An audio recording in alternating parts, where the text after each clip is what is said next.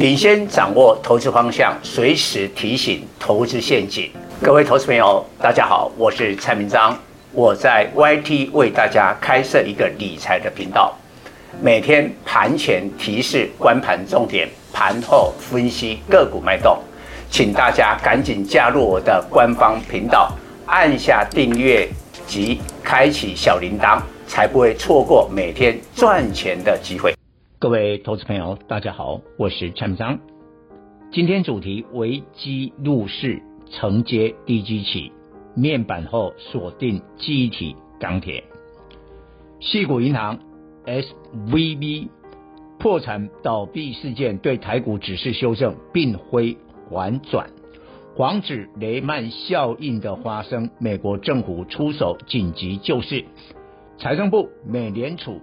及联邦存款保险公司共同成立规模两百五十亿美元的银行融资计划，用政府的信用背书向存款人保证在银行机构的资金安全。这项计划向银行提供长达一年的贷款，以美国公债及抵押支持证券为抵押品，重点是按面额估值。而不是市值来贷款，彻底消除银行抛售债券而陷入亏损的压力。美国第十六大银行的矽谷银行为何破产？有两大内忧外患。矽谷银行的客户过度集中在科技新创企业，不像其他银行拥有更广泛的客户可分散。放款业务的风险。过去一年，联总会升息，使科技业营运走下坡，来自创投的资金枯竭，这些矽谷银行的客户争相提取在银行的存款，以维持经营。可是，矽谷银行早已将存款投入美国公债及房地产抵押证券。但联总会暴力升息，使公债收益率快速上升，同时债券价格下跌。因应这波存款流失，矽谷银行不得不抛售债券，导致账面亏损十八亿美元。于是进行二十二亿美元的融资。这个动作让外界知道矽谷银行有资金断链的危机。存款人恐慌心理发生挤兑，最终破产倒闭。假设其他银行也有相同的问题，以前低利率的时代买进的债券价格为一百美元，如今升息后债券价格只剩八十美元。若需要资金，被迫卖出债券，将会出现账面亏损。存款人一听到银行陷入亏损，怎么会有信心？就会形成挤兑的骨牌效应。如今美国政府出手，允许银行以手中的债券按面额贷款，而不是大跌后的市价，因此银行不会产生账面的亏损。如果银行手中的债券持有到期，其实本金及利息的损失有限，然而这样紧急救市只是治标不治本，还要祭出两张王牌。美国银行机构的存款赔偿上限二十五万美元，必须无上限的完全保证，才能有效安抚市场信心。另外，本周内。要有大型银行出面收购细股银行，如果这两张王牌没打出来，研判美股反弹后会再跌。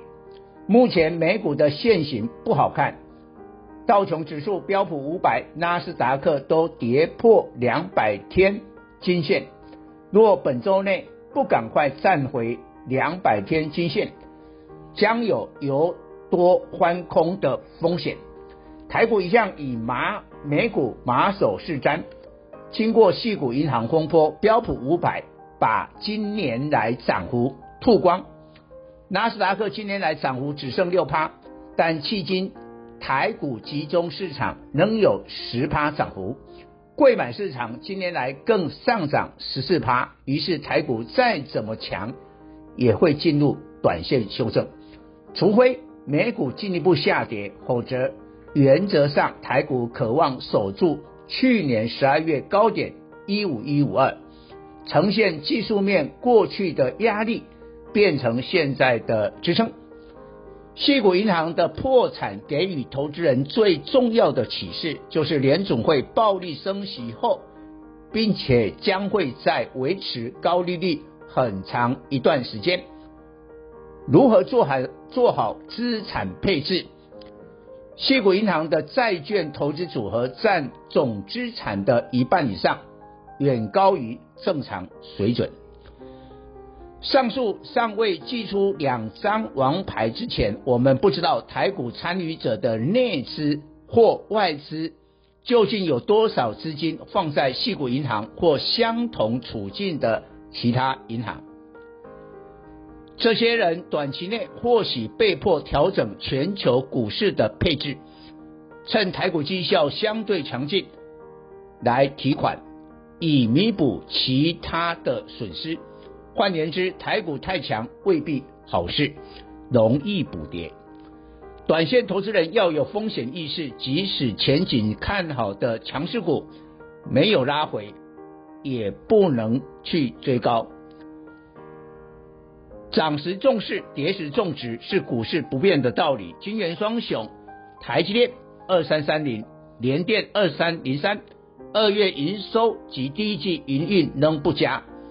需要资金的机构法人会先卖其他的股票，不会优先出脱金圆双雄。但金圆双雄不符合低基期条件，保守有余，供给不足。通常美国用政府信用背书，应不会爆发系统性风险的。过去二零一一年欧债危机，二零零八年金融海啸，最后欧洲央行、美国联总会出手。危机入市的最大赢家，居然是逢低承接暴跌的债券的投资机构。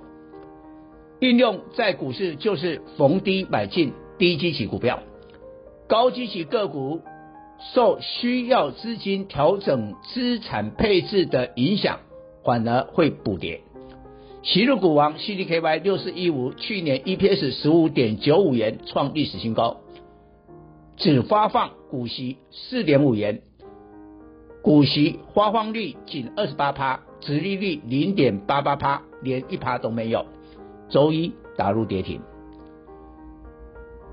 在高价电子率先跌破季线，中期偏空。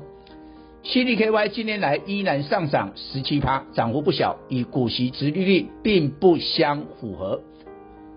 若台股短线存在修正的压力，高价但低殖利率的个股最容易补跌。亚洲藏寿司二七五四去年 EPS 五点二一元，低于预期的六元，成长到两百二十五元，本益比偏高，已连续两根的跌停，面临季线保卫战。不少观光餐饮本波大涨后。暴露估值太高，观光股近年来涨幅最大是韩舍二七三九，高达八十六趴，但去年 EPS 大亏三点六九元，不发股利，也连两天跌停。记忆体面板钢铁三类股是台股基期最低，有什么证据？记忆体指标南亚科二四零八，华邦二三四四，月 K 在二零二一年四月做头。面板双股有达二四零九，群创三四八一，同样的时间做头。钢铁的中钢二零零二，中红二零一四，分别二零二一年五月及六月做头。对比大盘在二零二二年一月一八六一九点才做头，最大权值股台积电也在同一时间做头。这三大族群至少提早半年股价反转。可是低基期股票很多，也可能永远低基期。但电视面板报价开始上涨，群创二月营收月增二十三趴，这是营运走出低谷的重大讯号。但群创今年来股价已上涨三成，有所反应的。华邦二月营收月增十八趴，比南亚科能月减十趴，表示 No Flash 市况渐有需求。